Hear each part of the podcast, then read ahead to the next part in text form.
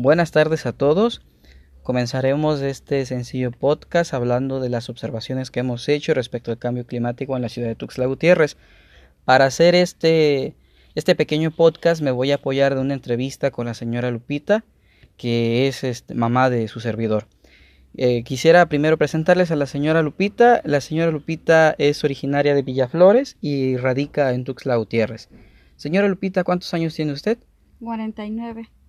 ¿Y desde cuándo radica usted en Tuxtla? Desde hace 40 años. Ah, perfecto. Y desde ese tiempo para acá, ¿usted ha observado cambios en el clima en la ciudad de Tuxtla Gutiérrez? Sí, por supuesto, más calor. ¿Nos podría decir algunos otros cambios que haya observado usted? Mm, principalmente el clima.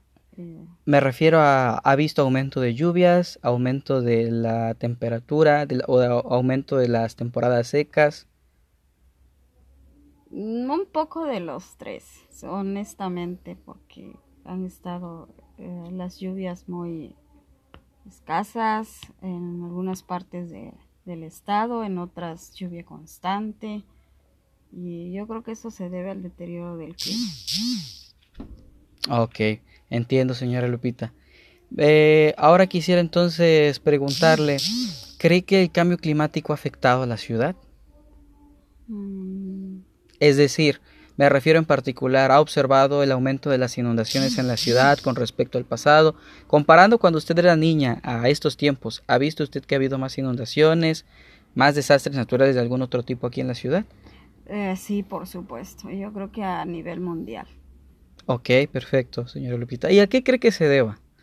Pues principalmente al deterioro de la capa de ozono. Ah, sí, es- eso es muy cierto. ¿Y alguna vez ha leído usted o ha escuchado a qué se debe el deterioro de la capa de ozono, el deterioro del, del ambiente o el, el cambio climático? Eh, pues aumento de población, aumento de automovilistas y más dióxido de carbono, que finalmente es lo que daña la capa de ozono.